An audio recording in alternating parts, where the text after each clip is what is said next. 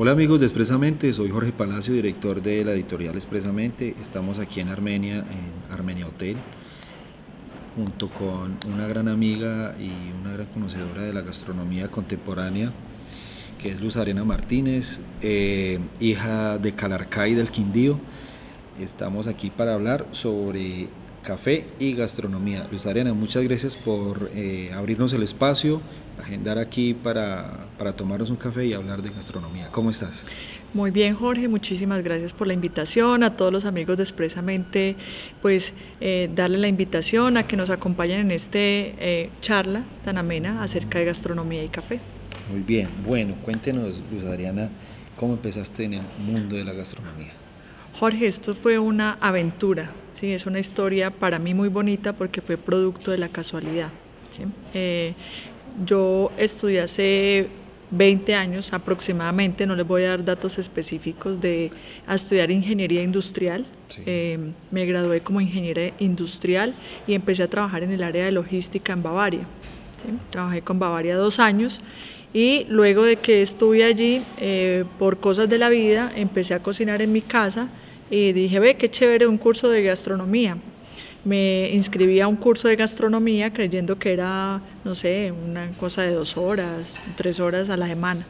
Eh, cuando me llamaron del SENA y me dijeron, usted ha sido seleccionada, pues quedó con un muy buen puntaje a nivel nacional en las pruebas que se le hicieron, entonces puede venir a la entrevista. Yo decía, pero todo este, este parafernalia para un curso de gastronomía y no, resulta que por equivocación me había inscrito en la profesional, la profesional era eh, más de ocho horas diarias eh, durante año y medio, eran eh, tres semestres, más las horas que tenía que hacer uno en, como pasantía. yo le dije a la directora, yo no puedo estudiar, yo soy jefe de logística en Bavaria, a mí no me queda tiempo. Ella me preguntó cuánto me ganaba en Bavaria, me preguntó por qué me gustaba la, la, gastronomía. Yo le dije, no, pues me gusta porque me, yo digo, cuando yo estoy cocinando, yo digo, qué chévere que uno le pagara por hacer esto. ¿sí? Entonces, ella me dijo, valida las, las materias eh, administrativas y, haz la cocina y cuando termine yo te doy, te vinculo como docente del SENA si tu puntaje es bueno. Y bueno, Jorge, me dije yo, me voy a dar la oportunidad. Eh, terminé estudiando gastronomía eh, con unos muy buenos puntajes y bueno, al año y medio yo era docente del SENA. Oh, excelente, fue una muy buena sorpresa. Sí, una casualidad esas de la vida bien chévere. Qué bien, bueno, pues la gente muchas veces no tiene en cuenta esas pequeñas casualidades y esas pequeñas oportunidades que se le presentan en la vida y no aprovecha. Em, bueno, Luz Adriana, hay un tema muy, muy, muy chévere con la gastronomía colombiana y es cómo la gastronomía campesina ha influenciado toda la propuesta gastronómica que tiene Colombia cómo los campesinos, obviamente, pues todos estos pueblos y todas estas ciudades, que hoy en día también son grandes ciudades, eh, se han hecho por, también por el desarrollo de la comunidad campesina. Entonces digamos que le debemos mucho a los campesinos a nivel gastronómico. Bueno, Jorge, yo creo que eh, voy a continuarte con mi proceso, a decir qué pasó conmigo y por qué terminé enamorada de la gastronomía, de nuestras raíces y de nuestros campesinos.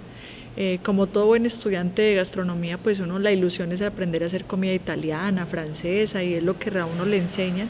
Em, de pronto en algún momento yo veía que esos países eran muy defensores de sus raíces. ¿sí? Te voy a poner un ejemplo. Francia es un país que dice aquí es la madre de la gastronomía, aquí nació la alta gastronomía las buenas técnicas de cocina y aquí se cocina así. Allá no admiten que otro país venga, de pronto hay propuestas, pero defienden mucho sus productos.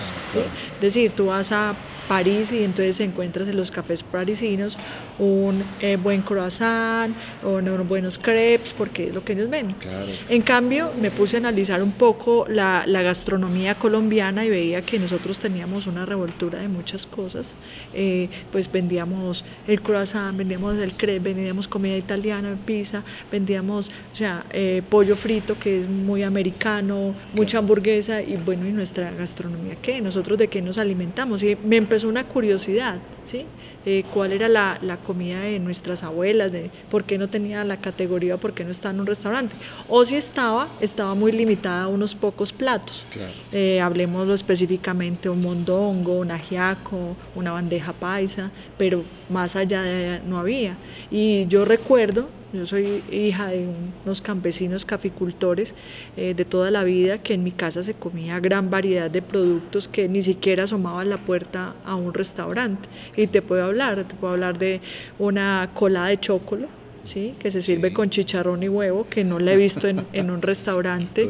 no había escuchado eh, eso. Sí, son preparaciones muy, muy típicas. Le empecé a preguntar a mi madre que quién se la había enseñado a hacer y me dijo mi mamá. Entonces yo dije, bueno, tradición, ¿cierto? La un, también. Un, un, un cuchuco de maíz por ejemplo, que merece toda la categoría de estar en buenos restaurantes y no los ofrecemos, quizás por dificultad, quizás por desconocimiento, quizás porque de pronto nuestra cultura no nos da para defender y que no, no creemos que esos platos puedan llegar a, ocupar un, un, un, un, lugar importante en la gastronomía. Entonces me entró esa curiosidad y empecé a investigar, importante toda tenemos nuestras técnicas, nuestras propias técnicas de cocción. Entonces, cocción en olla de barro, cocción en, horno de leña, y no las utilizamos en la gastronomía moderna. No les damos a esos platos tan humildes de nuestros padres, de nuestros ancestros campesinos, la categoría que debiera tener en un plato de la gastronomía colombiana, en un lugar importante.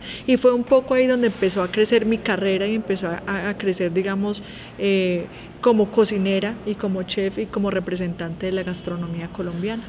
Entonces, yo diría, influencia toda por investigar toda. Eso te hablo de la región cafetera, pero somos cinco regiones en Colombia que cada una tiene una biodiversidad importante. Somos el único país con dos mares, ¿sí? con eh, mar Caribe, eh, eh, costa pacífica, tenemos cantidad de ríos, tenemos una región amazónica hacia el sur, tenemos llanos, o sea, tenemos una influencia grandísima de, productos que podrían ser muy bien utilizados si somos atentos a lo que nuestros campesinos hacen en sus casas y cómo utilizan esos productos. Claro.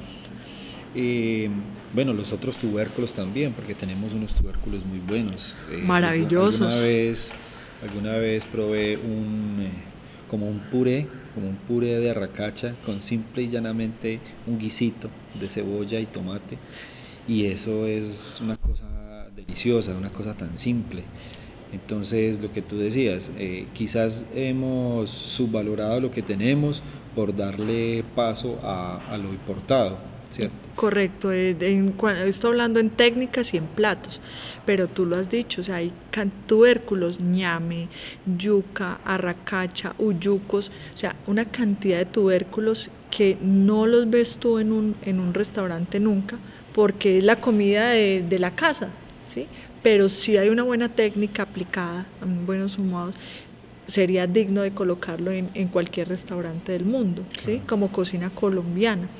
Ahora, si bien es cierto, eh, mi tarea como docente, eh, que ahorita soy, que he sido desde que, desde que me gradué como cocinera, es enseñarle a los muchachos y decirle, ven, hay estos productos, utilice su creatividad, hable cómo son las técnicas que utilizaban los abuelos, aprenda estas técnicas con todos estos equipos modernos y mire qué puede hacer.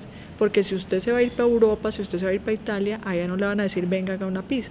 Allá le van a decir usted qué sabe de su país, ¿sí? Y qué nos puede enseñar de su país. Entonces que orgullosamente digan, ok, les voy a hacer una sopa de ñame con queso, por hablar de, de algo, ¿sí? O les voy a hacer unos frijoles verdes con costilla, ¿sí? Y que son productos que de pronto cuando una persona del exterior viene, son de pronto difíciles de encontrar en un sitio. Claro. El, el, la tradición que hemos tenido con con el maíz, por ejemplo, que también tenemos mucho de lo contemporáneo, lo moderno contemporáneo, campesino, pero también viene mucho de lo ancestral, de, los, de la preparación de los, del maíz eh, con los indígenas, ¿cierto? Totalmente, pues el maíz es la base de nuestra alimentación, la base de las familias indígenas. Las formas de prepararlo son infinitas, se preparan sopas, se preparan cocidos, se preparan bebidas, nada más el, la bebida como el, eh, la chicha, el masato, que tampoco le damos valor y son fermentos además súper saludables para el estómago. De hecho, los indígenas casi no tienen unas enfermedades del estómago que tenemos nosotros y eso, todo se lo deben al fermento del maíz. Entonces, todo este es un mundo inexplorado, Jorge, eh, para mí, que debería salir, investigarse un poco más y enriquecernos de esa cultura gastronómica que tenemos. Sí, Luz Adriana, otro, otra cosa importante para nosotros es el plátano, la aparición del plátano, cómo, cómo se introdujo y cómo también tomó tanta fuerza, sobre todo aquí en el eje cafetero, que está muy de moda el plátano, todas las preparaciones con plátano. Bueno, Jorge, es que vuelvo y te digo, alguna vez tuve un maestro en cocina que decía que si uno no era capaz de preparar 80 recetas con un producto, no sabía de cocina. ¿sí? Y el plátano, eh, recordemos también que es eh, nosotros los, los, colombianos tenemos básicamente mm, tres influencias importantes a nivel de cocina. Una es la parte española, ¿sí? ahí viene toda la parte de embutidos, sopas y demás. La parte africana, con la parte africana llegaron los fritos y eh, sobre todo en el norte del país, los árabes tenemos alguna influencia árabe eh, en el norte del país, en la zona de la costa atlántica y de, y de San Andrés y Providencia.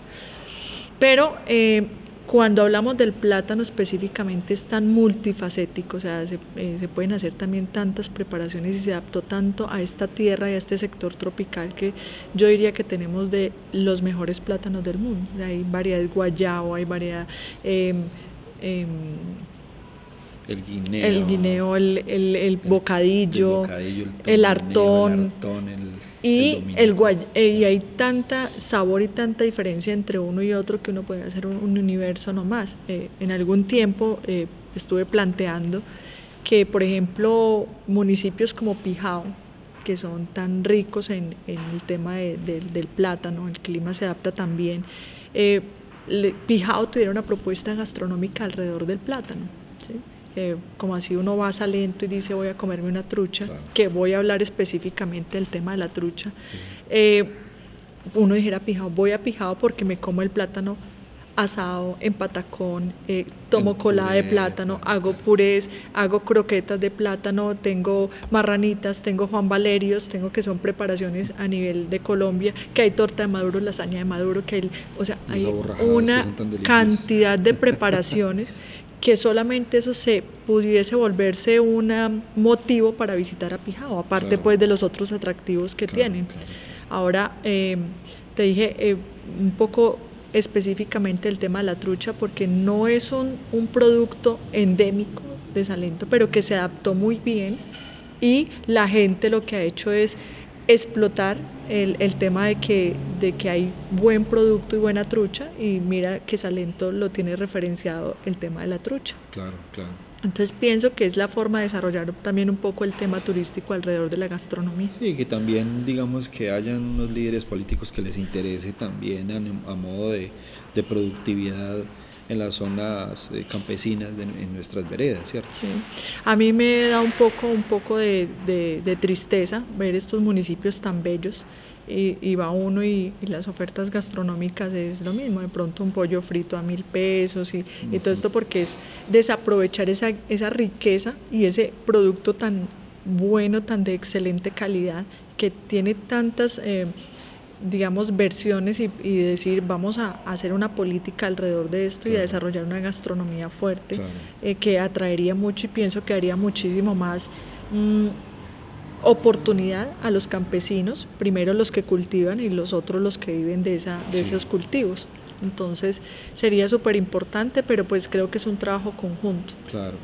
Eh, hay unas amigas trabajando en eso en, en Barcelona hay una pequeña empresa que está trabajando unas, unas eh, lo que mencionabas ahora, las marranitas y otras preparaciones con masa de plátano maduro y verde y pintón. Le están trabajando al tema, es como una empresa asociativa de mujeres allá que tengo, de hecho tengo una amiga allá muy delicioso el producto, bacano. Sí, es que hay cantidad de preparaciones. Yo te digo, tampoco hay en, un restaurante una, una, sopa de guineo y espinazo, ¿sí? No, no lo encuentras. que puede ser un motivo de, de visitar un municipio, llámese como se llame. En, en Barcelona tengo entendido también hay un, ya hay creo que hay tres versiones del Festival del Maíz. Sí. Eh, la preparación con maíz se han perdido, ya venimos muchos con el tema de las premezclas y, y el maíz, pero la idea era rescatar esas esos sistemas de producción de cómo se hacían los tamales realmente, cómo se hacían los buñuelos desde cocinar el maíz, pilarlo, eh, molerlo y hacer los buñuelos, y no las premezclas que tenemos ahora y la gente pudiera degustar los productos eh, como lo hacían nuestros abuelos y los campesinos en sus casas. Claro. Bueno, ahorita el tema nuestro, el café. Tenemos en el eje cafetero tenemos gran riqueza de maíz, tenemos un plátano, pues todo el que queramos está, está cultivado y el café es una cosa que está tomando mucha fuerza a nivel gastronómico y el café es un tema de, vital importancia para toda nuestra zona. Eh, la introducción del café en Colombia también ha desarrollado ciertas posibilidades gastronómicas, pero creemos de que todavía está mostrando muy poco, eh, hay mucho, es decir, hay mucho por explorar. ¿Tú cómo has visto ese, ese tema de la, de, la introducción de, del café en la gastronomía de la zona? Pues Jorge, mira, me tocas un tema también súper importante porque también pasaron dos cosas a nivel del café que me parecieron supremamente eh, buenas y positivas a nuestra región y que sí estamos definitivamente con un amplio espectro. Y una fue, eh, en algún tiempo tuve un restaurante, cuando ese restaurante estaba, yo quería que el restaurante perteneciera a una onda que se llama Kilómetro Cero. Kilómetro Cero es, son restaurantes que consiguen el 90% de sus productos eh, a menos de 100 kilómetros a la redonda del lugar donde está el restaurante, ubicado el restaurante. Resulta que Mm, decía el 90% de los productos, o sea que me, eh, si me ponía a ubicarme en la zona cafetera, pues tendría que trabajar con eh, unos productos muy específicos y sacar del portafolio de productos otros tantos, y en específico, y me refiero a las bebidas. Yo dije, el vino, los vinos vienen de Chile, de Argentina, pues eh, bastante lejos. Y aunque hay un 10% de los productos que pueden ser por fuera de 10 kilómetros, pues yo dije, bueno, eh, por qué el vino es tan importante en Argentina, en Europa, para las comidas. Eh, bueno, porque es digestivo, porque es un antioxidante, porque nos ayuda a hacer eh, la digestión, por, por esas mismas propiedades las tiene el café. Claro. ¿sí? Ya que deje de ser el café que nos tomamos en la mañana para que se vuelva un acompañante de la comida. Tenemos también que el café sabe de acuerdo al, a la altura, al cultivo que tenga aledaño, a si tiene fuentes de eh, hídrica cerca o las tiene lejos, entonces empieza a desarrollar características que le permiten hacer maridaje con algunos platos y decir, bueno, y hay gente que no toma, consume alcohol, entonces qué buen acompañante. Entonces esa fue una, una de las cosas que me planteé, decir, bueno, qué rico acompañar una comida con café. O, y tú sabes que con postre, con dulce es lo mejor que puede haber, porque eh, digamos que lo mejor que le queda al café es el dulce. Entonces es un, un, muy buen digestivo junto con un buen postre. Y la otra razón que me, que me planteé en el tema del café era pues eh, todas estas variedades y todas estas eh, cepas de café diferentes, de diferente origen, me hablo del caturro, del borbón, de, que tenían unas particularidades muy bonitas y que podría fácilmente contarse toda una historia alrededor de eh, cada plato.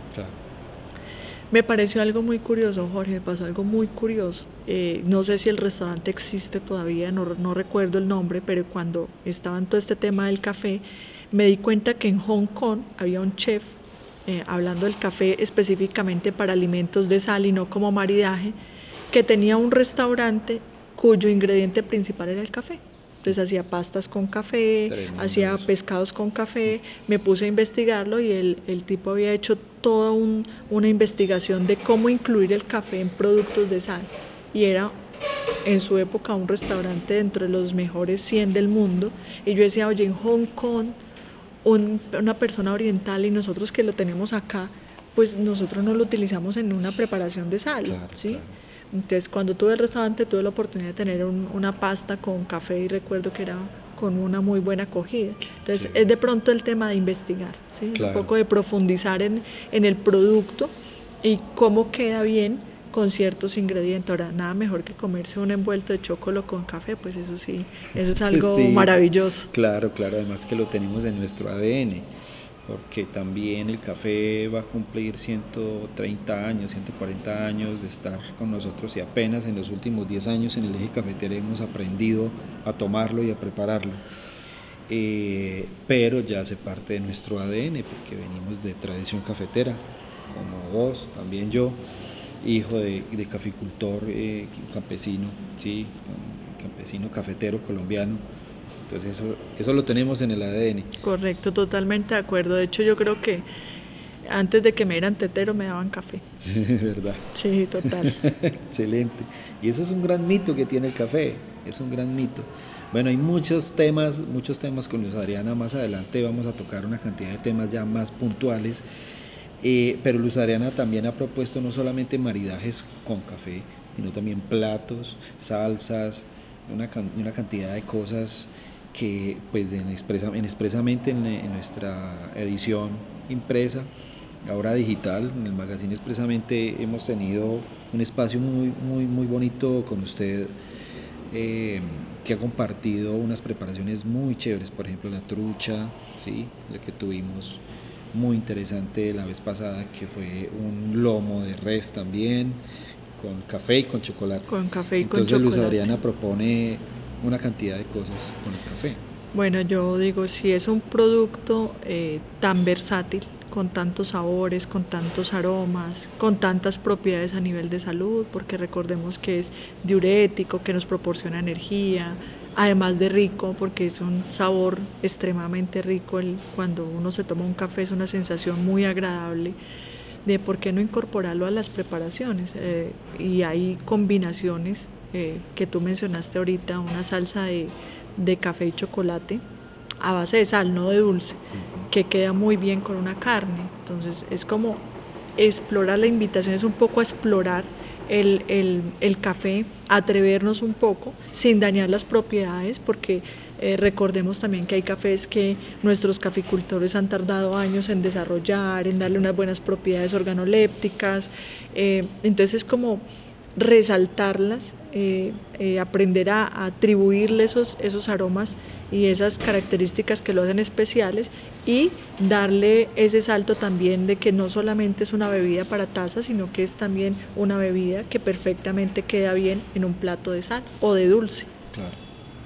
Sí, Luz Adriana, definitivamente el café tiene una gran cantidad de posibilidades gastronómicas, no solamente en, en taza, caliente y fría, sino también con sal y con carnes y con sopas, cremas, una cantidad de cosas que yo creo que, que esto es una muy buena invitación para que toda la gente que tiene su modelo de negocio de tienda de café y restaurante o tienda de café y comida gourmet express eh, empiece a verle posibilidades al expreso.